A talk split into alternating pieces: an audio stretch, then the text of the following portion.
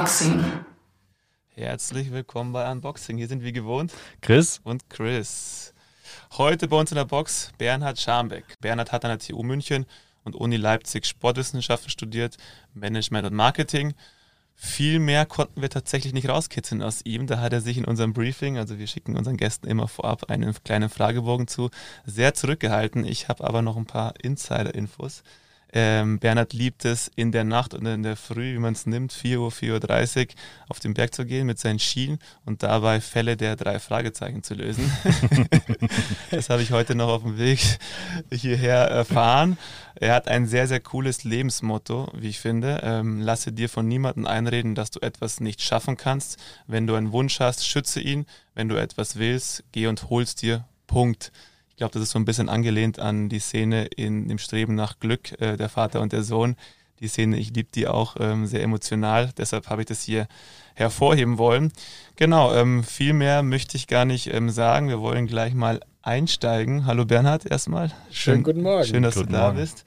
Ähm, ich möchte gleich auf deinen Morgen eingehen, weil das nicht das erste Mal ist, dass du mir das auch gesagt hast oder uns das auch zu spüren äh, lassen bekommen hast. das hat er absichtlich gemacht ja. heute Morgen, dachte ich mir, wo er Aber reinkam. Ich habe mir tatsächlich gedacht, ähm, sowas macht man nicht einmal, weil wenn du um 4 Uhr auf den Berg gehst, dann ist das eine Routine oder du machst es öfter, weil jemand, der das einmal macht, der schafft es einfach gar nicht. Das heißt, wie schaut dein Morgen normalerweise aus? Wie oft machst du sowas, dass du in der Nacht auf den Berg hochgehst? Ähm, ja, letztendlich ist es, ist es eine tägliche Routine. Wie du schon sagst, eine Routine ist eine Routine, die irgendwo regelmäßig passiert.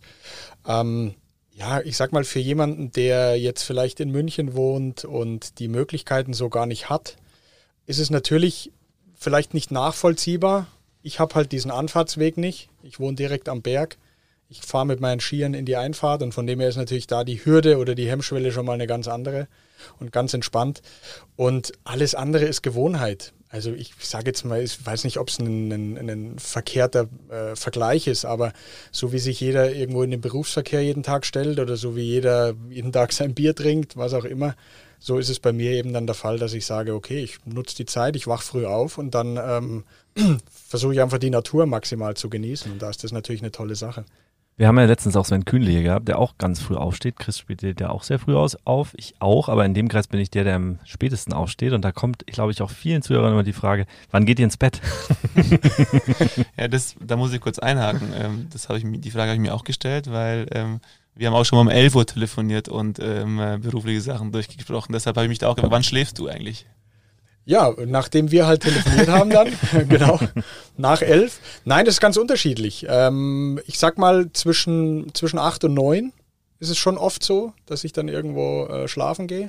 Es kann aber auch sein, wenn, wenn Themen anstehen, die wichtig sind, wenn Telefonate mit dir, mit euch anstehen, dann äh, kann es auch mal sein, dass es irgendwo elf, halb zwölf wird. Gar kein Problem. Was machst du dann tagsüber? Arbeiten. und das muss ich trotzdem nochmal fragen, du gehst sozusagen direkt von deiner Einfahrt los zum Skitouren gehen. Ganz genau. Wir haben vorher drüber gesprochen, ich mache das ja auch ab und zu auch so früh, aber so ein, zwei Mal im Jahr, weil mir die Antwort einfach krass ist, aber so, das ist ja der Traum schlechthin, dass man von der Einfahrt losläuft und dann wieder rein in die Einfahrt und dann zum Arbeiten anfängt. Also ich denke, und ich weiß nicht, ob es jetzt, ich möchte jetzt nie irgendwo mit, mit Arroganz irgendwo äh, da hausieren gehen, aber ich weiß das Privileg schon zu schätzen. Mhm. Also dieses ganze Setup, was mein Leben betrifft, ist wirklich elitär ist der falsche Ausdruck. Es ist irgendwo ein Privileg, es ist eine, es ist eine ganz tolle Sache und ich für mich habe an der Stelle einfach meinen mein Weg gefunden, mein Setup gefunden, meine Konfiguration gefunden und versuche die halt maximal auszuleben, soweit es eben möglich ist. Und wie gesagt, der, der in München Partys feiert, der hat seine andere Struktur. Und bei mir ist es halt eben dann äh, die Berge, die Natur und tagsüber dann irgendwo arbeiten natürlich. Lass doch nicht so niedermachen. Wir gehen auch ins Theater und lauter solche schönen Sachen. Ach, seid ihr die Party-People? Ja, okay, wenn ihr euch damit identifiziert, dann ist das in Ordnung.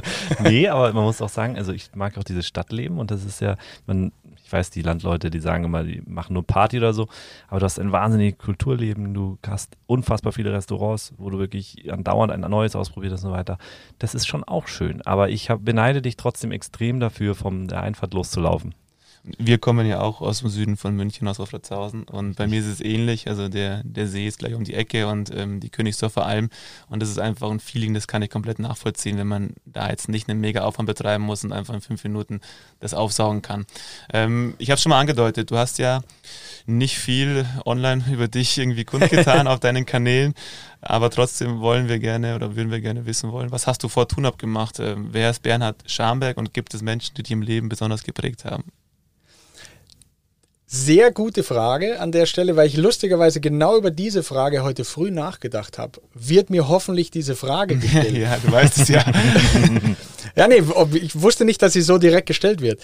Hm, Mei, der Bernhard Schambeck ist jetzt 44 äh, Jahre alt, ähm, wird dieses Jahr 45 im Oktober, war irgendwo, kommt auch vom Land, aus Benediktbeuern ursprünglich und bin da aufgewachsen. Das heißt, von Beginn an irgendwo die Berge dann auch genossen. Nur das ist ja immer das, das Lustige, dass wenn man das irgendwo tagtäglich vor der Tür hat, gerade als, als junges, junges Kind, als, als junger Mann, du schätzt es anders. Es ist halt da. Und von dem her wird es bei Weitem nicht so geschätzt wie, wie jemand, der jetzt von Hamburg an die Berge zieht mhm. und jeden Tag irgendwo das Glänzen in den Augen hat. Ich hatte dann den Vorteil, dass ich letztendlich ähm, über Studium München, Leipzig, eine Zeit lang in Regensburg gewohnt, ähm, einfach weg war von den Bergen und da dieses Gefühl letztendlich wieder aufkam, was mir eigentlich fehlt. Und das war dann natürlich eine, eine, wunderbare Sache, dass man irgendwann sein Leben dann auch so leben kann, leben darf und selber organisieren kann, dass man sagt, okay, ich, ich möchte genau das wieder und ich möchte mir mein Setup genau so erstellen, wie ich es einfach für richtig halte. Und da bin ich, wie gesagt, dankbar, weil ich glaube schon, dass ich eine, einen anderen Bezug dadurch habe, als wenn ich jetzt nie aus Benedikt Beuern weggekommen wäre.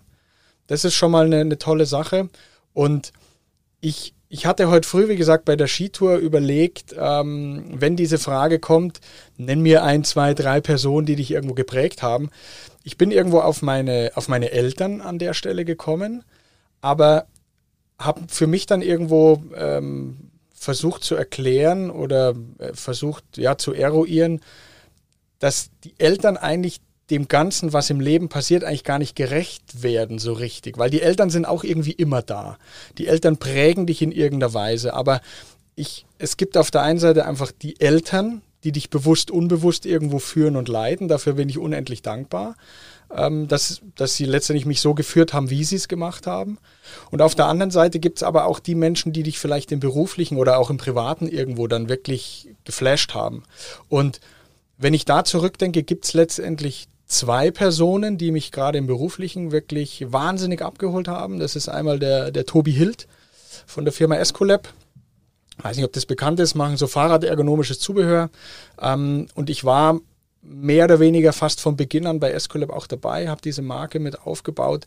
Und der, der Tobi hat in seiner Art und Weise, wie er Mitarbeiter führt, wie er eine Marke aufbaut, wie er dich an der Hand nimmt, mich wahnsinnig geprägt. Also es ist wirklich so, dass ich sehr, sehr oft auch heute noch irgendwo zurückdenke, wie hätte es der Tobi gemacht?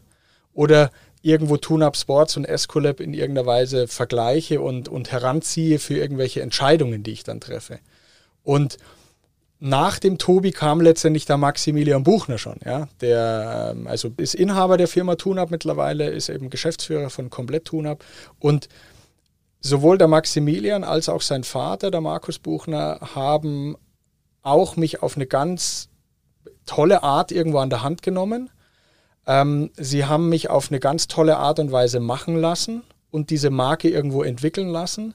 Und ich glaube, das ist auch das Geheimnis, warum die Marke sich jetzt gerade so entwickelt, wie sie es macht. Und genau das geworden ist, was sie geworden ist, weil man einfach darf. Ich meine, wir sind TUNAP hat fast 1000 Mitarbeiter oder über 900 Mitarbeiter. Äh, wir sind an einen großen Konzern mit angeschlossen. Da ist es nicht selbstverständlich, dass man irgendwo darf, sondern mhm. da ist oft sehr viel vorgegeben. Aber diesen Laissez-faire-Stil, sage ich es mal so, der wurde erlaubt, der wurde geduldet oder auch verlangt. Und das sind einfach wirklich diese zwei Personen, die in irgendeiner Weise sehr, sehr prägenden Einfluss hatten auf mich. Und dafür bin ich auch dankbar letztendlich.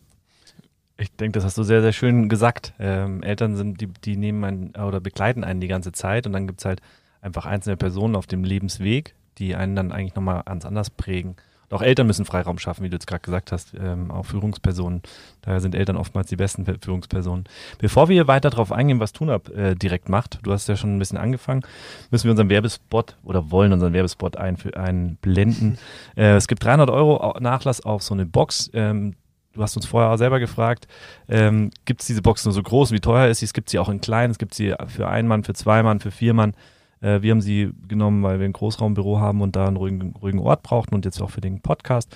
Aber die gibt es auch als Telefonzelle und so weiter. Also wer sich dafür interessiert, ähm, bitte an Quiet Office ähm, wenden und so Sentic Media oder Unboxing nennen. Dann kriegt ihr da einen Nachlass und ich glaube, der ist auch verhandelbar nach oben. Gut. Du, du bist seit acht Jahren, glaube ich, oder sieben Jahren bei TUNAP jetzt, wenn ich richtig sieben Jahre, ja. habe, genau. Und du hast recht, ich glaube, wo wir angefangen haben zusammenzuarbeiten vor eineinhalb Jahren, da warst du noch Geschäftsführer, Ganz da war genau. gerade die Eingliederung wieder zurück in die TUNAP-Gruppe.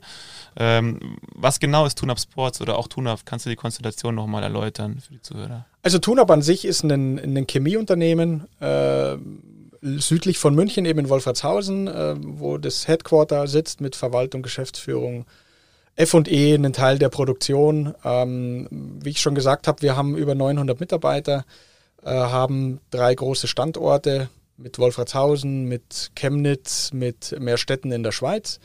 Ähm, und die, der Ursprung von TUNAP ist äh, Automotive der Automotive-Sektor. Das heißt, der, der Gründer von TUNAP, der Markus Buchner, also der Vater von Maximilian, hatte damals äh, angefangen im Automotive-Bereich einfach Verbrauchsprodukte, Reiniger, Fette etc. irgendwo produzieren zu wollen. Hat es auch gemacht. Ähm, ich erinnere mich auch immer gerne an die Gespräche ganz am Anfang, äh, wenn er mir erzählt hat, wie es bei ihm so angefangen hat. Und zum einen ist er halt einfach begeistert von der Chemie an sich, weil er sagt, da konnte einfach geiles Zeug machen damit. Ja. Und dann erzählt er auch immer ganz, ganz nett, weil er sagt, okay, du kommst irgendwann an den Punkt, wo du dann sagen musst, kaufe jetzt den großen oder den kleinen Kessel und ich habe gleich den großen gekauft. Das heißt, der, der Markus Buchner war damals einfach schon sehr, sehr visionär. Der hat einfach sehr, sehr weit schon im Voraus gedacht und für ihn war es einfach immer wichtig, dass TUNAP die Forschung, die Entwicklung, die Produktion, das alles im Haus ist. Er wollte sich einfach nicht abhängig machen. Und das zieht sich bis heute natürlich durch und durch die Möglichkeiten, die TUNAP hatte oder hat, hat sich TUNAP dann über die Jahre hinweg, jetzt mittlerweile gibt es auch schon 50 äh, Jahre, einfach wirklich hin vom reinen Automotive-Betrieb oder, oder Versorgungsbetrieb oder Chemieunternehmen für Automotive-Produkte hin entwickelt zu einem sehr breit aufgestellten Industriepartner. Also ich sage jetzt mal salopp, vom Schmierstoff für einen Zahnarztbohrer bis hin zu, zu Bohrinsel machen wir im Grunde alles. Und TUNAP ist bisher rein im B2B-Bereich unterwegs gewesen. Und die Kompetenz, die wir aber in der Technik und der Kosmetik dann einfach über die Jahre hinweg aufgebaut haben, da war irgendwann mal das auch wieder dieses Visionäre, dieses Weiterdenkende ähm, von der Familie Buchner, dass man sagt, lass uns doch diese, diese Kompetenz bündeln und letztendlich zu einem äh, Endverbraucherprodukt auch machen, weil das gab es bei Tuna bisher noch nicht. Mhm. Und da die, die Familie Buchner letztendlich auch sehr sportlich affin ist und äh, vor allem Radlfahren irgendwo äh, hoch im Kurs steht bei denen und letztendlich die Technik vom Fahrrad auch sehr nah an der Technik vom Auto ist, mit Ketze, Ritzel, Umdrehungen etc. pp., hat man dann relativ schnell irgendwo den Entschluss gefasst, wir machen das fürs Fahrrad, werden da jetzt einfach mal eine Pflegelinie aufbauen. Und so ist letztendlich TuneUp Sports entstanden. Und ich hatte halt das Glück, dass ich wirklich von der aller, allerersten Sekunde an dabei war und die Marke wirklich wie mein Baby komplett irgendwo aufbauen konnte und darf. Und äh, das Langfristziel von TuneUp Sports wird aber nicht nur der Fahrradbereich bleiben, sondern mhm. wir wollen einfach letztendlich jede Sportart, die irgendwo Sinn macht, mit technischen sowie kosmetischen Produkten irgendwo versorgen und unterstützen. Was ja Sinn macht, wenn man so miterlebt, wie die Marke wächst. Du sagst dein, dein Baby, das hat der, der Baby sitzt in Wolfratshausen, du bist aber im Allgäu, oder was heißt aber, du sitzt im schönen Allgäu in Nesselwang, glaube ich. In Nesselwang. Ne, Nesselwang, genau, Nesselwang. entschuldige. Das ist ja eine wahnsinnige Distanz. Ähm, wie machst du das in der Regel? Und äh, also du machst viel Homeoffice, das wissen wir. Hat sich da überhaupt was für dich geändert in der letzten Zeit oder war es einfach immer schon so, dass du Hybrid gefahren bist? Oder wie viel Struktur braucht man, wenn man eigentlich schon sehr lange im Homeoffice arbeitet? Ich habe vielleicht an der Stelle auch den Vorteil, dass ich beides miterlebt habe. Also mhm. früher bei Escolab bin ich jeden Tag von Tölz nach Straßlach, äh, nach, nach Straßlach gefahren und ähm, das war gut, das war eine tolle Zeit. Danach ist es dann über die Außendiensttätigkeiten dann einfach immer mehr selbstverantwortend geworden. Und ich sag mal so, es gibt Kolleginnen, Kollegen, die können nicht von zu Hause aus arbeiten, nicht weil es räumlich das nicht hergibt, sondern die brauchen diese Struktur, eben in eine Firma reinzugehen, wo man dann wieder rauskommt. Ähm, die Gefahr beim Homeoffice ist ganz klar die, man arbeitet viel mehr, als die Arbeitszeit eigentlich sein sollte. Aber das ist an der Stelle was, was mich überhaupt nicht stört, weil es einfach Spaß macht, was man macht. Und von dem her ähm, ja, hat sich da für mich nicht, nicht, auch an der Stelle nicht viel geändert. Das wollte ich auch gerade sagen. Man merkt es ja auch, du bist immer erreichbar am Wochenende, am Abend, in der Früh und ähm, das ist ja auch das Modell der Zukunft. Also ich denke, Hybrid wird das Modell der Zukunft werden. Ihr habt es schon vorher gelebt, aufgrund der Konstellation, was ich super cool finde. Und wenn das äh, im Sinne des Unternehmens ist, ähm, dann ist das ja auch sinnvoll, weil du viel mehr zu Hause vereinbaren kannst, weil du deine, deine Kinder öfter siehst und dann geht es dir auch besser, dann bist du einfach auch besser drauf, hast mehr Spaß zu arbeiten und da bin ich auch ein, ein großer Befürworter von. Ähm, wir begleiten euch ja jetzt schon seit eineinhalb Jahren Social Media seitig und wir haben das Gefühl, dass die Nachfrage nach euren Produkten allgemein am Fahrradfahren jeden Tag eigentlich größer wird. Ähm, zumindest in Deutschland ist das so, also wir, die anderen Länder wissen wir ja leider nicht. Liegt das an uns oder an der aktuellen Situation in der Welt? wir reden jetzt gerade 18 Minuten. Die, wenn ich es ehrlich beantworte, ist die Frage, ob jetzt nach 18 Minuten dieser Podcast vorbei ist. ähm, ich denke, es ist eine, es ist eine Mischung aus beiden. Ähm, ich möchte auch wieder den, die Familie Buchner irgendwo mit ranziehen. Der, der Markus Buchner hat wirklich sehr, sehr oft, äh, gerade am Anfang, du hast Zweifel. Es läuft nicht so, wie man sich vorstellt. Die Verkäufe entwickeln sich vielleicht nicht so, wie man vorstellt. Es ist natürlich klar, dass man, gut, jetzt damals 2014 oder 2015, ähm, eine neue Marke irgendwo zu etablieren, auf die letztendlich kein Mensch gewartet hat, ist schon echt eine Herausforderung. Und da hat die Familie Buchner wirklich sehr, sehr oft auch bei mir Dampf aus dem Kessel genommen weil ich grundsätzlich schon so ein bisschen ähm, ja, ungeduldig bin. Drücken wir es mal so aus. Es, es kann gerne schneller gehen und viele Sachen auf einmal. Und da haben die schon auch gelernt, das ist das, was ich eingangs gesagt habe, wie prägen einen Menschen.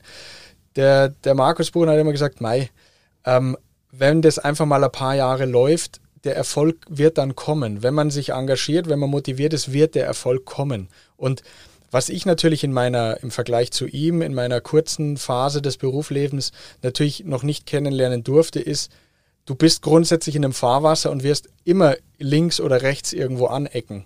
Aber im Großen und Ganzen wird das Fahrwasser dich immer nach vorwärts treiben. Und du musst einfach lernen, diese Ruhe in irgendeiner Weise wirklich zu entwickeln in dir selber und darauf zu vertrauen. Und ich glaube, das ist wirklich der Punkt, dass ich sage, ich weiß dieses Rückgrat von TuneUp zu schätzen, was wir haben, auch als junge Marke in diesem insgesamt sehr, sehr großen Konzern.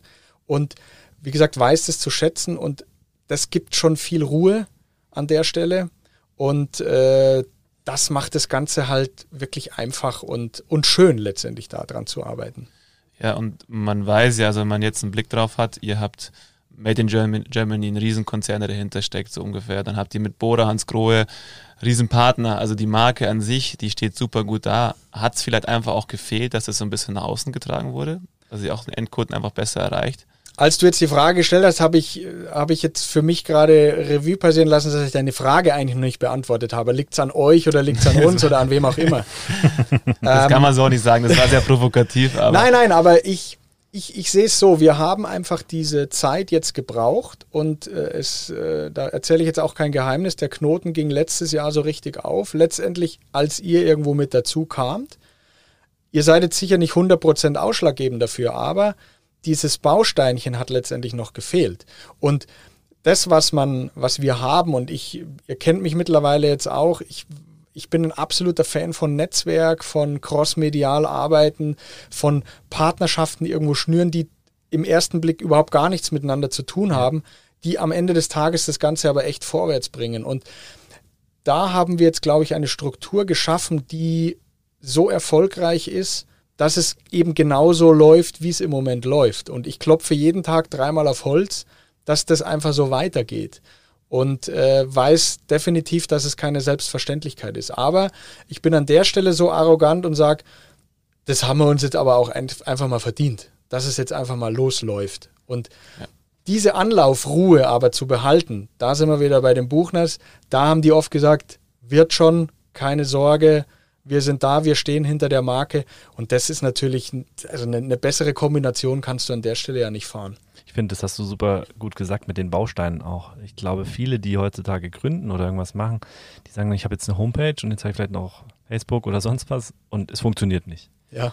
Und dann geben sie gleich wieder auf. Das heißt, diese Bausteine und das Vertrauen sind, glaube ich, zwei ganz wichtige Bausteine ähm, für die Selbstständigkeit oder für, für eine Marke zu entwickeln. Und wie du schon sagst, das, ich, wir wollen ja nie 100% ausschlaggebend sein. Da, da ist die Abhängigkeit ja viel zu hoch für eine Marke. Ähm, das muss alles seinen Baustein haben und das Vertrauen und die Geduld da rein. Also wir haben einen Mitarbeiter, der saß jetzt die letzten zwei Tage bis 20 Uhr abends da, wo er mir schon fast leid getan hat, aber weil er halt so einen Ehrgeiz entwickelt hat und das fertig machen wollte, wir mussten komplette, kompletten Feed eines äh, Kunden neu machen und ich habe ihm dann nur gestern Abend gesagt, das, du wirst die Belohnung dafür kriegen. Ja. Irgendwann wird sie kommen. Vielleicht nicht morgen, vielleicht nicht übermorgen, vielleicht kriegst du nicht das Danke oder den, den Applaus, den du bekommen hast, aber es ist, es ist genau dieser Baustein, wie du gesagt hast, der dich zum Erfolg bringen wird. Ganz genau. Und ja. da muss man einfach weitermachen. Und wir ja. sind ja auch der letzte Glied in der Kette am Ende. Wir tragen es ja nur noch außen. Ja. Das, was jetzt vorher alles passiert ist, die letzten Jahre, das merkt man ja bei euch enorm. Ich sage es immer wieder, das Netzwerk. Und ich glaube, das ist ja auch dein Part. Ähm, das ist unfassbar wichtig. Ich kenne keine Seite, wo so, wo so viele Leute Tun auf Sports markieren. Also wo jemand anderes in deiner Story Tun auf Sports markiert. Und das zeigt ja schon, dass ihr die letzten Jahre über eine starke Marke aufgebaut habt. Und jetzt habt ihr halt auch Kanäle, wo das Leute, der Endkunde, auch nach außen tragen kann. Was es halt vorher so nicht gab. Aber diese Grundarbeit, die ist ja die Jahre vorher jetzt passiert. Und das sieht man halt, und das ist für uns wirklich ein Best-Practice-Beispiel, was passieren kann, wenn man das mal geschafft hat, weil dann entwickelt sich das auch viel, viel schneller und ist dann irgendwann auch ein Selbstläufer so. Da müsste man, könnte man jetzt der, der Zuhörer sagen, ja, aber es ist ja ein Riesenkonzern, der dahinter steht. Dazu muss ich sagen, weil wir einfach ein bisschen Insights kennen, es ist ja eine komplett neue Marke letztendlich gewesen und der Konzern, hat an sich ja nie diesen krassen Vertrieb gemacht, sondern eher gewitelabelt und solche Sachen. Das heißt, ihr habt ja eigentlich was komplett neu aufgebaut, wenn ich richtig bin. Ganz genau. Ja, ja. Und daher, also klar, im Automotive haben wir unsere Eigenmarke, die wir natürlich genau. schon im Vertrieb auch, im Direktvertrieb auch äh, machen. Aber ein Großteil ist natürlich äh, diese Private Label-Geschichten, mhm. absolut richtig. Wie bei Sportlern ist es ja, ist eines der Erfolgsfaktoren der eigene Erfolg. Das heißt, bei Sportlern, äh, sagt man im Social Media, ist halt einfach dieses, dieser sportliche Erfolg extrem wichtig, damit auch Social Media irgendwo funktionieren kann. Ist einer der Teile. Und na klar, wir haben jetzt in letzter Zeit einen ganz schönen Trend für euch gehabt. Das heißt, viele sind mehr rausgegangen und so weiter. Ob das mit der Corona-Krise zusammenhängt oder nicht direkt oder vielleicht nur ein bisschen Speed reingebracht hat. Aber hast du so den Trend vorhergesehen, ähm, jetzt gar nicht auf Corona gesehen, aber den Trend, dass alles noch mehr rausgeht? Weil Tunap hat es, also ihr habt das ja mit der Marke eigentlich genau erwischt. Ich könnte sagen, klar haben wir es gewusst. Aber das wäre an der Stelle gelogen. Ich hatte lustigerweise, als ich hergefahren bin, mit einem alten Studienkollegen gerade noch telefoniert und ähm, der ist in, in der Taschenbranche, aber so, so Trendtaschen, also nichts mit sportlich und so weiter. Und die haben natürlich schon, die hat schon reingetaucht letztes Jahr, muss man ganz klar sagen. Ähm, ich für mich habe diese Fahrradbranche einfach, also da sind wir wieder beim Privileg, es ist also wir haben einfach genau den Punkt getroffen, ähm, in der richtigen Branche zu sein. Das war jetzt nicht vorhersehbar, was da so alles passiert. Aber was ich damit sagen will, ist, das Fahrrad als Mobilitätsfaktor, das ist definitiv ein Punkt, wo, glaube ich, jeder wusste und weiß, auch für die Zukunft, dass der immer mehr Gewicht haben wird. Also, wenn ich mir eine neue Skitourenausrüstung kaufe, dann ist es irgendwo ein, ein Luxusbereich. Brauche ich nicht unbedingt. Beim Fahrrad ist es meiner Meinung nach ein bisschen anders gelagert. Äh, das wird definitiv ein Faktor sein, der irgendwo immer mehr Gewicht bekommt. Mhm. Und von dem her natürlich top, dass wir zufälligerweise genau in diesem Bereich irgendwo die, die erste Marke oder diese erste Produkt, äh, das erste Produktsegment an der Stelle eben äh, gesetzt haben. Ja. Mhm. Ja, und es ist ja Outdoor-Sport allgemein. Im letzten Jahr hast du ja nicht viele Möglichkeiten gehabt. Das war die einzige Option, Fahrradfahren, irgendwie auf den Berg zu gehen. Und ich glaube, das spielte auch nochmal in die Karten. Also Corona hat damit Sicherheit einiges auch beschleunigt bei euch. Und ähm, der Trend beim Fahrrad, man sieht es ja auch an den verschiedenen Begrifflichkeiten. Ich habe dich gelernt, dass es gibt Gravelbikes, es gibt die, mein anderer Geschäftspartner fährt Rennrad wie ein Gestörter. Mountainbike kennt eh jeder. Ähm, E-Bike ist in den letzten Jahren entstanden. Das heißt, da, da, merkt man überall, wo man hinguckt, jeder hat was Neues in dem, in dem Sektor für sich kennengelernt. Was ist da dein Spezialgebiet? E-Bike. Äh, aktuell. ja, im Moment muss ich in der Tat sagen, es ist eigentlich das E-Bike geworden. Ich meine, ich habe ich, ich hab das eine Zeit lang äh, oder in jungen Jahren, früher hätte man noch gesagt, man hat es professionell betrieben, den Radsport. Zu dem Zeitpunkt hat man es auch noch so irgendwo wahrscheinlich betiteln können. Ähm, heute wäre das irgendwo eine Semi-Professionalität, also in jungen Jahren.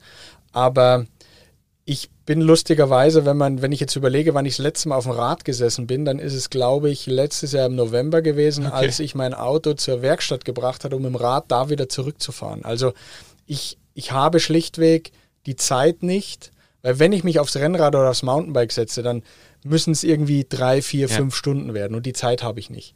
Also von dem her ist es vom Fahrrad irgendwo mehr ins Laufen oder eben Bergtouren etc. oder im Winter Skitouren dann äh, irgendwo umgeswitcht. Also ich habe da keine Präferenz. Ich finde halt die Bikebranche ansonsten super spannend. Ich komme daher, das ist irgendwo meine, meine Familie, wenn man es mal so ausdrücken will. Ich bin aber absolut nicht mehr der, der Dude, der irgendwo cool mit dem Bike jeden Tag irgendwo unterwegs ist. Ja, Rennradfahren um 4 Uhr früh macht auch keinen Spaß, glaube ich. Ganz genau. Absolut nicht. das heißt, im Sommer machst du dann Bergtouren einfach genau. in der Früh. Ja. Statt mit Skiern. Ganz genau. ohne. Ja, genau. Ihr seid ja in mehreren Ländern tätig. Ähm, ist eigentlich ziemlich interessant, weil du damit ja vielleicht auch ein bisschen weißt, wie sind die Trends in anderen Ländern, auch jetzt mit der letzten Zeit hinter uns. Ist da irgendwie eine genaue Parallele zu sehen oder hat sich da was in verschiedenen Ländern komplett anders aufgetan vom Outdoor-Sport oder zum Trend, vom Trend zum Outdoor-Sport? Also da an der Stelle muss man natürlich unterscheiden. Jetzt äh, Spanien als Land ist natürlich mhm. äh, eines der am härtesten gelockdownten Länder irgendwo gewesen im letzten Jahr, äh, wo du ja mehr oder weniger gar nichts machen durftest. Deswegen würde ich diese Corona-Zeit mal rausnehmen an der Stelle. Ähm, es, man sagt immer ja, mein Markt funktioniert ganz anders und ich muss sagen, ja, es ist in der Tat so. Also wenn ich jetzt äh, unsere Länder vergleiche, nehmen wir Deutschland, Benelux und Italien, um jetzt mal drei Länder einfach rauszugreifen. Wenn ich in Belgien oder den Niederlanden am Wochenende irgendwo einen Schülerrennen habe, dann stehen da unter Umständen fünf bis zehntausend Leute und schauen zu und mhm. flippen aus. In Deutschland, wenn ich äh, irgendwo die Deutschland-Tour oder die Tour de France, wird so nie passieren, aber die Tour de France irgendwo hier durchfahren habe, da stehen 100 Hanseln an der Straße. Also die, die Wertigkeit oder dieses, ähm, dieses Verrückte an der Stelle, dieses Radsportverrückte, das ist schon länderspezifisch. Auch die Italiener. Also dieses, ich habe irgendwo mal die, die, den Begriff des Tifosi mal gelesen, der kommt ja wirklich von den Typhuskranken, die irgendwo durchgedreht sind. Und daher kommt einfach dieser Tifosi, dieser verrückte Fan und das ist wirklich ein Unterschied.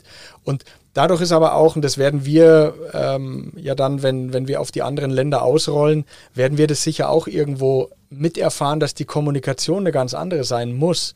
Was man grundsätzlich sagen kann, ist, dass der Markt Deutschland ein sehr, sehr oder der wichtigste Markt letztendlich in diesem Bike-Bereich ist. Irgendwo die stärkste Wirtschaftskraft an der Stelle. Ähm, aber trotz allem eben jedes Land seine Vorgaben und seine Spezifitäten irgendwo hat. Das ist schon ganz klar erkennbar es ist ja auch so, dass die anderen Länder wahrscheinlich eine längere Saison auch haben. Ist ja auch ein ganz entscheidender Faktor. Oder wenn jetzt, wir sprechen ja auch mal von dem Cut im November, Dezember, wenn es dann kalt wird und dann geht es so im Februar, März wieder los. Ist das auch ein, ein Grund, warum Spanien und Italien zum Beispiel da äh, vielleicht ein bisschen beliebter ist, die Sport als Radsport? Ja, man muss sagen, die Entwicklung jetzt in den letzten Jahren war ganz klar so, wir haben eigentlich keine wirkliche Off-Season mehr. Mhm.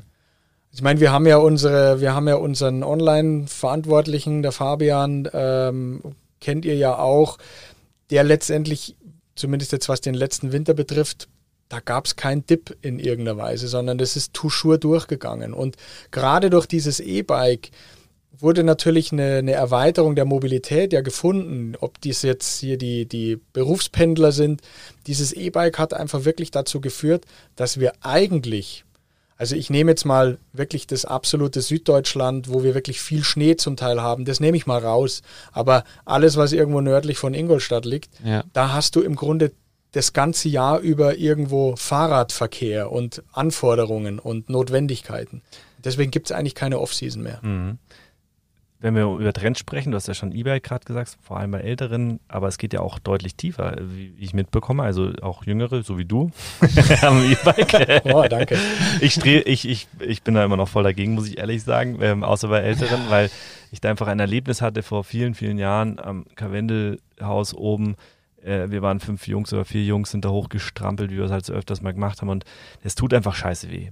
Keiner kann mir erzählen, man fährt gerne den, da hoch und quält sich gerne. Das Wichtigste ist, dann oben zu sein und runterzufahren. Also, weißt du, ohne diese Belohnung wird das Quälen echt hart. Bei mir ist es andersrum. Ah, zum Beispiel, okay. Ja. Okay, aber ich, also ich mag das Quälen schon auch, aber ohne Belohnung mag ich es nicht. Und wenn da keine Hütte ist, finde ich es auch kacke. äh, auf jeden Fall quäle ich mich, da war, war auch noch der Erste in der Reihe und habe mich so richtig gefreut, bin ich gleich am Gipfel. Auf einmal fährt jemand in Jeans relativ übergewichtig an mir vorbei. Ich denke mir, hä, was ist denn das jetzt? Und ich war so völlig am Arsch, wirklich, und dachte mir so, ich träume das gerade. Also ich habe gleich einen Hungerast, so war mein Gedanke. Und in dem Moment fährt seine Frau auch etwas übergewichtig, auch mit Jeans an mir vorbei. Und ich dachte mir, was ist denn das jetzt? Und das war mein erstes Erlebnis mit E-Bikes am Berg. Und das muss ich leider noch ein paar Jahre verkraften, bis ich dann akzeptiere, dass E-Bikes vielleicht doch ganz cool sind, weil ich jetzt schon ein bisschen mitbekommen habe, dass das ja irgendwie auch.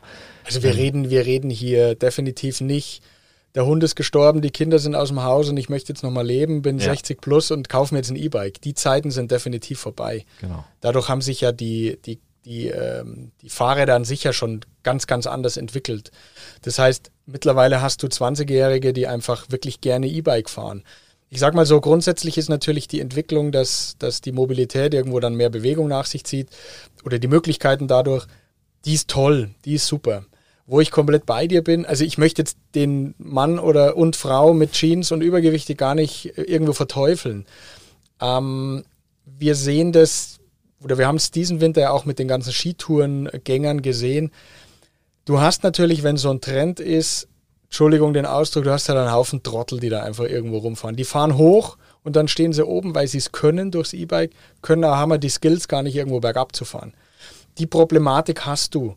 Aber grundsätzlich habe ich das Gefühl, dass sich das schon irgendwo so ein bisschen jetzt nivelliert und einfach die Leute, die mit, mit Jeans und Badeschlappen da hochfahren, ähm, dass die mittlerweile dann auch schon rauströpfeln. Aber grundsätzlich finde ich die E-Mobilität Wahnsinn und das ist ein gutes Stichwort, dann musst du einfach mal E-Bike fahren. Also ich bin es schon mal mit so dicken Reifen. Da habe ich das erste ah, Mal Sinn Reifen. drin gesehen. ja, weil ich, ich habe nicht verstanden, warum hat man jetzt so dicke, wie heißt das, Fatbike? Fatbike? Ja, ja, genau. Warum hat man das jetzt? Ich habe es nicht verstanden. ja, aber ein Fatbike und E-Bike, das ist, das ist eine Kombi, die halt jetzt passiert ist. Ja, aber ich habe sie nicht verstanden ohne Motor, weil ich mir gedacht habe, das ist ja super schwer mit dicken Reifen dann auch noch zu fahren. Und dann hat mir jemand so ein E-Bike mit den Dingen gegeben. Ja gut, das fand ich dann schon ganz witzig, weil das war dann fast Motocross. Muss man ja. einfach so sagen, ja. Also nochmal, wenn du wirklich ein E-Bike hast, äh, wo was einen sportlichen Rahmen hat, was letztendlich wirklich wie dein Mountainbike nur mit Motor ist, das ist ein ganz anderes Gefühl und das ist eine ganz andere Möglichkeit, die du auf einmal hast. Mhm. Und von dem her ausprobieren und dann bin ich mir sicher, wirst du auch noch äh, reformiert werden an der Stelle. Schauen wir mal. Ähm, ich habe einen, einen, einen Trend habe ich noch, weil du gesagt hast, oberhalb von Ingolstadt. Und da muss ich als, als Stadtbewohner sagen, in München ist es krass. Auch beim tiefsten Schnee die ja. Fahrradfahrer sind unterwegs. Und das ist, glaube ich, ist, ich bin jetzt noch nicht so irgendwie zehn Jahre in München und weiß, wie es davor war oder so. Aber ich finde es immer wieder verrückt. Weil ich habe einen Hund, ich muss halt oft mit dem Auto fahren, weil ich einen Hund dabei habe. Und dann wusch, wusch. Ja. Beim Schneegestöber, bei allem. Äh, wir haben jetzt auch einen Partner, die einen großen Outdoor-Artikelhersteller, die machen eine eigene Linie für Stadtbekleidung, also Fahrradstadtbekleidung. Mhm. Das ist auch ein interessanter äh, Trend, würde ich jetzt mal, oder? Ja, es ist natürlich so, dass ich, das ist ja ganz, ganz äh, logisch irgendwo die, die Folge, was da jetzt passiert. Du hast einen Trend und jetzt versucht natürlich jeder irgendwo mhm. da drauf aufzuspringen. Wie viel davon letztendlich dann übrig bleiben werden, wird man sehen. Aber grundsätzlich wird sich in diesem Bereich der Mobilität oder ist ja über die letzten ein, zwei, drei, vier Jahre einfach sehr, sehr viel passiert. Es hat sich viel entwickelt und das wird auch weiterhin so passieren. Und das ist auch gut so, weil sonst würde Stillstand bedeuten und das bedeutet eben kein Fortschritt. Also es muss ja weitergehen. Und es ist, ich, ich finde es immer ganz interessant, was für Auswüchse da dann zum Teil irgendwo äh, passieren. Aber die Grundidee, dass man sich mit dem Thema irgendwo befasst und da Ideen reinbringt und Produkte entwickelt, finde ich super. Kann uns ja, allen nur am Ende des Tages helfen. Definitiv ist eine super Entwicklung, aber das Gefühl, dass da von außen richtig Druck aufgebaut wird, also aus allen Bereichen mit dem Fahrrad, ich meine, ich, mir ist gerade aufgefallen, ich habe mir vor einem Monat einen Fahrrad gekauft, einen Canyon, ganz klassisch. So, meine Eltern haben das E-Bike, finden das super geil. Sehr gut, dann kannst du jetzt mit mir auf die Berge radeln. Ja, das ist aber ein, ein Stadt, also ein Stadt, Stadt Ah, okay, das passt zu dir. Schaut cool aus, aber ist jetzt nicht so. Aber da sieht man, wie, wie viel Druck man da bekommt auch von draußen. Sag Und mir, wenn ich deine Kette ölen soll. Ich weiß, die technisch ich begabt habe ja da die, ähm, die Experten an, an der Hand. Das sage ich ja. Aber um da nochmal ein Argument auch von meinen Eltern zu nennen, ähm, die meinten, das E-Bike, es ist ja nicht so, dass es kein Sport ist. So, ich muss ja nicht immer voll Motor fahren und man kommt viel weiter und das Schöne ist auch, man kommt dann zurück, ohne sich zu quälen. Also die machen viel mehr Touren, sind viel mehr draußen und diese Entwicklung, weniger Autofahren, mehr draußen zu sein, auch in dem Alter, die Bewegung, das ist ja einfach nur super und deshalb habt ihr ja auch eine Branche, was ja auch viele ähm, einfach wollen. Jedes Startup will irgendwie so einen Grund haben, was Gutes tun oder was Großes bewegen und da seid ihr ja genau in diesem Thema auch drin. Das kann man ja auch ähm, super gut spielen. Ist das auch was, was ihr so für die Zukunft mit ähm, auf der Agenda habt? Einfach auch, ja, dieses weg vom Auto, Umwelt, Nachhaltigkeit, nicht nur Nachhaltigkeit innerhalb der Produkte, was ihr ja auch macht, also da seid ihr auch stark, aber auch einfach so, wir wollen mehr Leute aufs Fahrrad bringen. Das haben wir so Ähm, noch nie gespielt, das kam mir jetzt gerade so in dem Gespräch. Ähm, Ja, ist natürlich schwierig, hat man den Hebel dazu. Ich, ich denke, dass wenn wir den, sag mal, das, die Emotion, die wir in die Marke reinlegen, äh, dieses Netzwerk, diese Bausteine, diese Strahlkraft nach außen, wenn wir die so spielen, wie sie einfach in unseren Köpfen, wie wir sie alle, also euch beiden in, äh, inklusive, irgendwo definiert haben für unsere ganze Strategie, wenn wir das so weit nach außen spielen und irgendwo eine, eine Attraktivität und eine Leichtigkeit da reinbringen und das einfach nur einen Mühe dazu führt, dass es einfach genau in die Richtung geht, dann haben wir absolut was gewonnen. Ich, es wäre vermessen zu sagen, klar, ich bin jetzt hier der, der die Welt irgendwo missioniert. Nee, aber einen Tick dazu beizutragen, das meine ich damit. Ganz ist Ja, genau. also es ist ja wirklich was rundum Positives, so das kann man einfach so sagen. Also für mich war es zum Beispiel äh, ein, ein Grundgedanke dieser Marke, dass ich sage, ich möchte von diesem dreckigen, schmutzigen Schmierprodukt, Öl Mhm. und Fahrrad und äh, das möchte ich irgendwie so ein bisschen edler, Premium, qualitativer machen.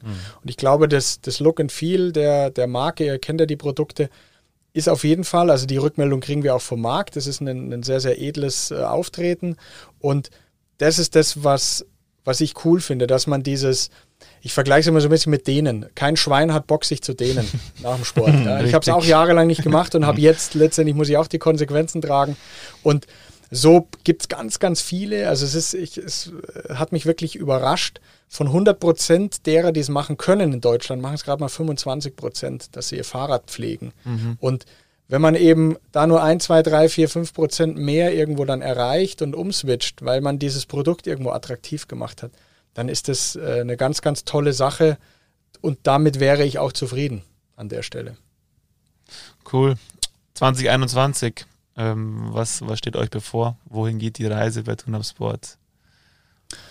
Ja, also ich, ich hatte ja vorher gesagt, wir haben letztes Jahr, äh, ging der Knoten irgendwo dann wirklich gut auf und die, die Marke hat sich so entwickelt, wie wir das irgendwo auch äh, uns immer gewünscht haben.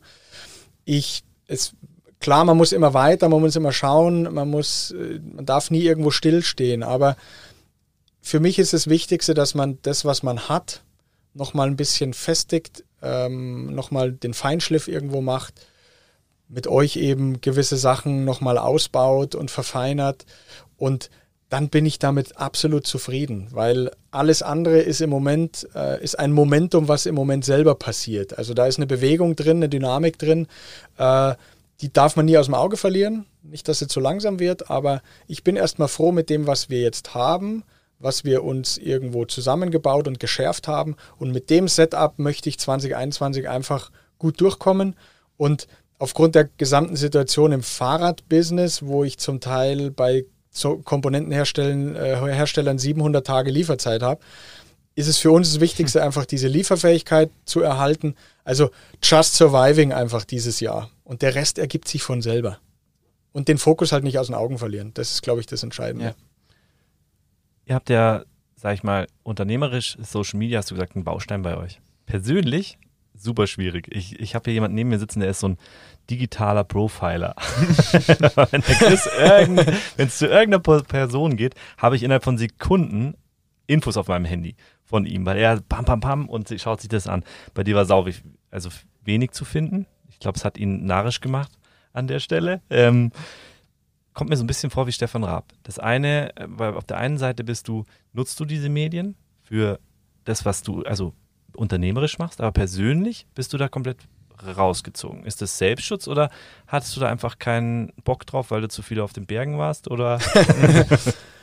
ne, das ist, ich bin, glaube ich, bei Facebook bin ich irgendwo vor vier Jahren mal raus. Dann ist wie auch immer letztes Jahr das Ding irgendwie wieder aufgeploppt. Ähm, warum auch immer, weiß ich nicht. Ich habe es dann gleich wieder gelöscht.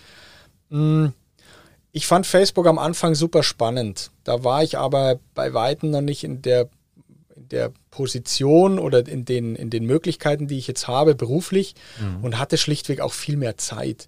Und ihr wisst es selber besser als ich, Facebook hat sich einfach für mich persönlich, also nicht unternehmerisch, da ist es ein sehr, sehr wichtiges Medium, aber für mich persönlich ist es uninteressant geworden, weil du wirst zugeballert mit Werbung, wahrscheinlich von euch irgendwo gepixelt und ähm, gepixelt. Den Begriff habe ich auch nicht. Der ist super. super. Wir pixeln die Leute. Ja und und von dem her ähm, war mir das war das irgendwann uninteressant. Es war am Anfang spannend. Ja, wow, cool, da hast du den gesehen, mhm. mit dem du irgendwo mit drei Jahren auf der Schule warst oder die ersten drei Jahre auf der Schule warst. Ja, dann hast du den zweimal angeschrieben und danach hast du auch wieder keinen Kontakt gehabt, weil es einfach die Zeit war halt rum und ähm, ich finde es gerade ganz interessant, weil ich habe ich hab mich, glaube ich, noch vielleicht ein, zwei Mal vielleicht gegoogelt in meinem Leben. Aber wenn, wenn jetzt solche Leute wie ihr nicht mal was finden irgendwo über mich, bin ich heilfroh, dass es so ist, wie es ist. Also ich bin gerne, um deine Frage vielleicht zu beantworten, ich bin gerne irgendwo transparent, ich bin sehr, sehr offen, aber ich finde mittlerweile dieses anonyme Digitale, das langweilt mich so ein bisschen. Was ich interessanter finde, ist, was kann ich mit diesen Tools, und ich meine, der, der Chris, also der eine Chris von euch beiden Chrises, der Kappen-Chris. genau. Oh, das ist eine gute, das, gut. so kann man uns super unterscheiden. Ja, genau. Weil ich krieg ja nie Kappen von ihm. Okay, okay. ja, wird seinen Grund haben.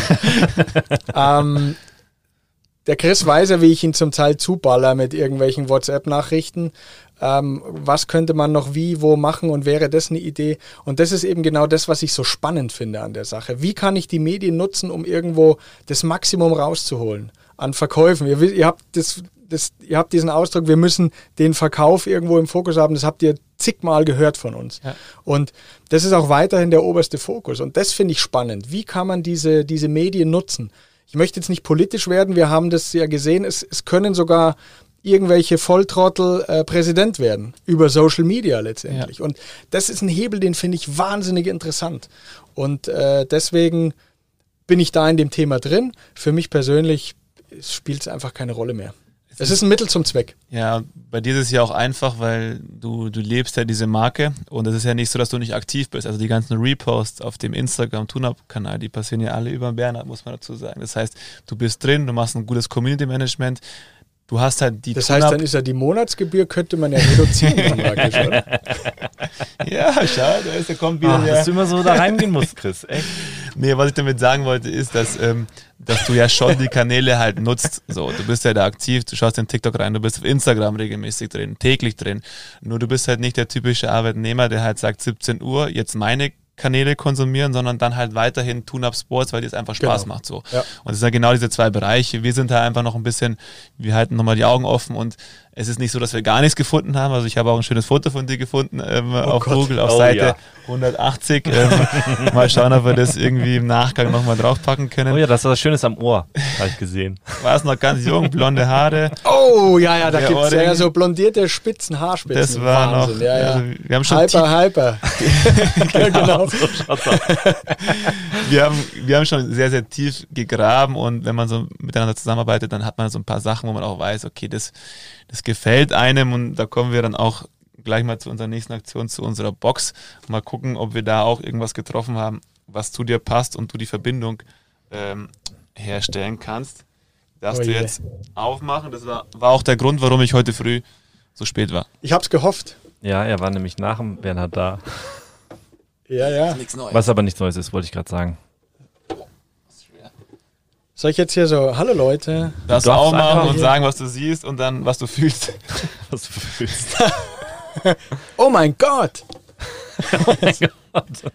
Dafür bist du so lange rumgefahren? Ach, ich erzähle es gleich. Also ich freue mich, ähm, du hast mir da wunderbar einen Ball zugespielt, weil eigentlich darf man keine Werbung oder sollte man keine Werbung machen, aber ich habe hier eine Flasche Pilz alkoholfrei von unserem wunderbaren Partner Bitburger.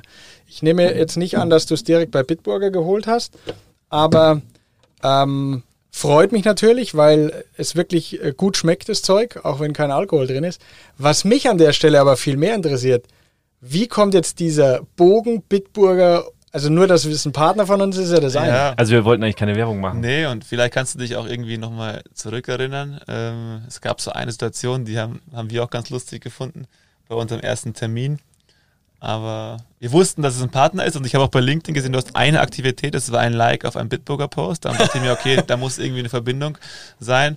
Und dann ähm, gab es mal beim ersten Termin, vielleicht kannst du dich erinnern, als du in die Garage um die Ecke marschiert bist und uns jeweils ah, stimmt. ein Kasten Bitburger 0,0 und wir so, hä, was ist das? Und dann sind wir so ins Auto und wer nimmt's mit? Und dann haben wir uns fast gezofft, so wer den, den Kasten mitnimmt. ja, sehr geil, hatte ich schon wieder erfolgreich verdrängt. Ah, das war ja, die, die Verbindung zu, zu der Marke und ähm, ich bin tatsächlich heute früh zum Getränkemarkt und sie sagt, äh, was Wo du deinen Dornkart in der Früh immer holst. 8, ja. 8 Uhr, ähm, ein Bitburger alkoholfrei und sie schaut mich so an und sagt, äh, Sixpack, Kasten Kasten? Sag ich so, nee, nur eine Flasche. Und dann merke ich, dann merke ich schon so, äh, okay, irgendwas stimmt da nicht. Und dann habe ich es dem Chris halt so geschrieben und dann, was hast du geantwortet? Ja, die denkt sich auch, die wird zu dem Mann heute Abend heimgehen und sagen, so Corona ist echt macht aus den Menschen ganz komische, ganz komische Sachen. Und ich stand an der Kasse so und habe gezahlt, ähm, 80 Cent und dann musste ich echt sagen, ich so, also das ist jetzt ein, das ist ein Gag, ist für einen Freund, wir haben gerade hier einen Podcast und dann äh, muss ich ihm den, das hier als Gag ah, mitgeben. Ach, okay. darum, okay, verständlich. Natürlich. Ist alles klar. Ein Freund vom Freund. Und dann bin ich so raus und habe die, die Flasche so unter meine Jacke und bin ins Auto gegangen. Okay, das war die Geschichte zu dem. Sehr gut. Bier. Ja, cool. Nee, das mit den Bitburger Kästen hatte ich schon wieder vergessen. Du hast vergessen, uns ist es richtig einprägsam geblieben, wie wir da das rumgegangen sind. Und wir hatten ja noch einen dritten dabei. Wir zwei haben uns um die Kästen gezofft. Das war ja irgendwie 0,0 mit Geschmack. genau, mit Geschmack, der Mitch das war das hat uns dann auf der Heimfahrt, ich glaube, ich habe mitgenommen, hat mich dann gefragt, war das jetzt gerade um dem Kunden so um imponieren oder fandet, findet ihr das Bier wirklich geil? und wir fanden es ja wirklich geil, äh, wussten es aber voneinander nicht, dass wir auch so alkoholfreies mal ganz cool finden. Der Mitch war so, nee, ich auf keinen Fall. ja, ja.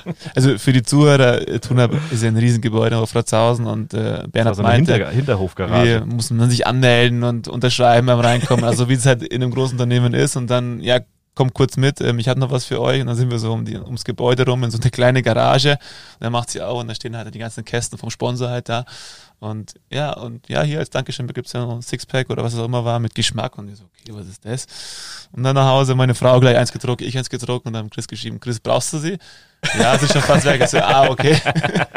nee, war, war, einfach ganz witzig, weil, wie der Chris gesagt hat, großes Unternehmen, wir mussten uns überall eintragen und so weiter. Und dann sagt so, okay, hier sind echt viele Vorschriften. Dann gehst du aus dem Unternehmen raus. Auch bei der Pforte sind wir, glaube ich, rausgegangen, wenn ich mich nicht täusche. Ja, genau. Und dann auch in der Hinterhofgarage. Ganz genau. Und das hat eigentlich so Bernhard Schambeck gezeigt, so wie wir ihn auch heute kennen, so dieses zwar großes Unternehmen, aber auch mal dieses hinten. Und ich glaube, ja, ich glaube, das ist auch irgendwo nicht, um mich da irgendwo jetzt toll hinzustellen. Das ist unabhängig von meiner Person, aber ich glaube, das ist das, was die Marke letztendlich auch ausmacht, dass wir zwar fokussiert sind, wir haben Ziele, klar, wir wollen alle irgendwo unser Geld verdienen, aber ich finde diese Menschlichkeit an der Stelle einfach wahnsinnig wichtig. Und es tut überhaupt gar keinem weh, wenn man die fünfmal gerade sein lässt. Mhm. Es ist nicht schlimm sondern es ist gerade in der heutigen Zeit, wo man so viel Anonymität eben über das Digitale auch hat, äh, glaube ich schon sehr, sehr wichtig, dass man das nicht aus den Augen verliert. Und klar sagt man immer Familienunternehmen und da wird immer geschmunzelt, ja, ja, bei 900 Mitarbeitern.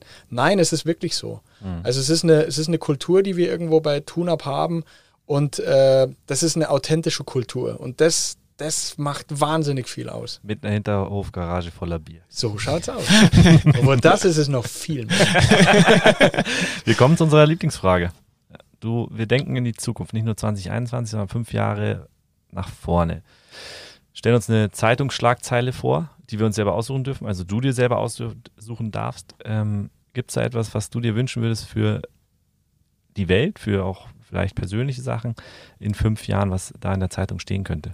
Also ich, ich habe ja eure Podcasts vorher auch sagen. gehört und weiß oder habe auch nicht gehofft, aber war, bin davon ausgegangen, dass die Frage wahrscheinlich kommt.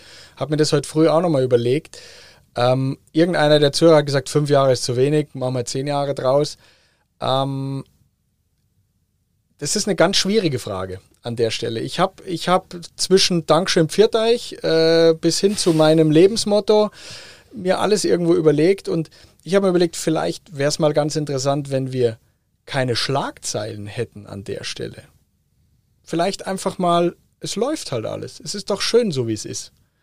Und ich weiß nicht, ob man das in eine Schlagzeile packen kann, sondern einfach mal so eine, so eine Grundzufriedenheit.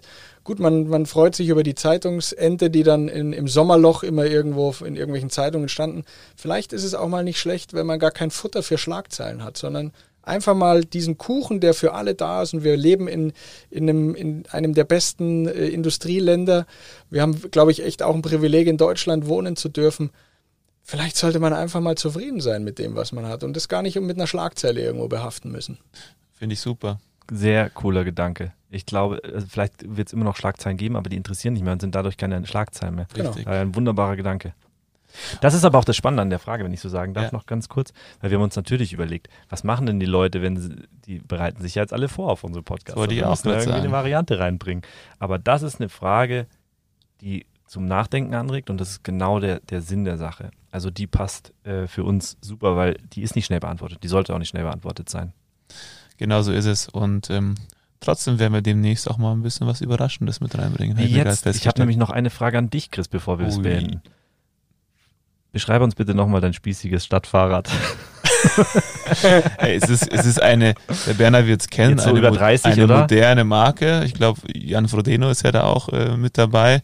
Und ja, meine Frau wollte das gerne und ähm, dann haben wir uns halt das gleiche graue Fahrrad gekauft. Das, gleiche. das gleiche. wir fahren halt dann rum wie so.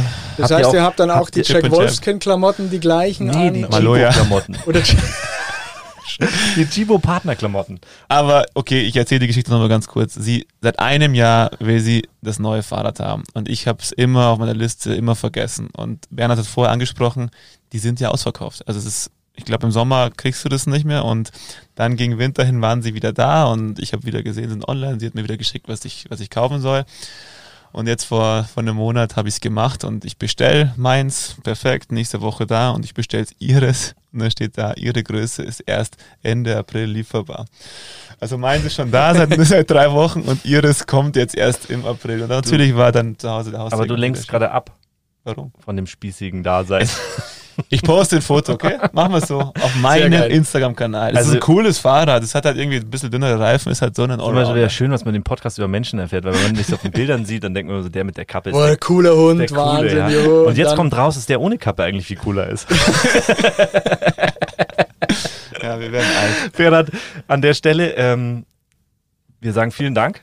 Wir sind, glaube ich, soweit durch. Wir könnten echt noch lange reden äh, vor allem über dein Theaterdasein. Darüber haben wir gar nicht geredet. Sehr gut. vielleicht was fürs nächste Mal. Ich weiß es nicht. Ich komme gerne wieder. Ja, ich, ich wollte die Frage hören, komm doch, kommst du gerne nochmal wieder? Ja, ja ich komme ja. sehr gerne. Wieder. Ich wollte die ganze Zeit was zum Theater fragen, dachte, ich, das ist ein Punkt. Ich auch, aber ich war mir nicht sicher, ob, ob er uns veräppelt hat. Ach so. Darum habe ich es ihm nicht gestellt, weil ich habe nichts gefunden. Deshalb abschließend. Tja. Was hat es mit dem Theater? Du bist ein Schatten. Nee, wir, wir äh, müssen ja einfach, äh, das ist ein Teaser. Wir machen nochmal einen Podcast. ja, das ist gut. Dann lassen wir es mal so stehen. Wir sind genau. gespannt. Wir freuen uns. War ein angenehmes Gespräch, ähm, haben wir uns auch schon so vorgestellt. Sag nicht angenehm, das hört sich an wie. Ja, wie, wie War ein cooles Gespräch. So oder? typisch deutsch. Ja, der Chris ist jetzt gerade. Hört sich an wie mein Fahrrad. ja, genau. Er stellt gerade sein Fahrrad bei eBay Kleinanzeigen ein. genau. Bernhard, vielen Dank. Ich sag danke. Richtig cool und wir fahren jetzt mit ins Allgäu und gehen eine Skitour. Hervorragend, so wird's gemacht. Also Chris nehmen wir Huckepack. Perfekt. ciao. Macht es gut. Ciao. Ciao, ciao. Think outside, talk inside. Unboxing.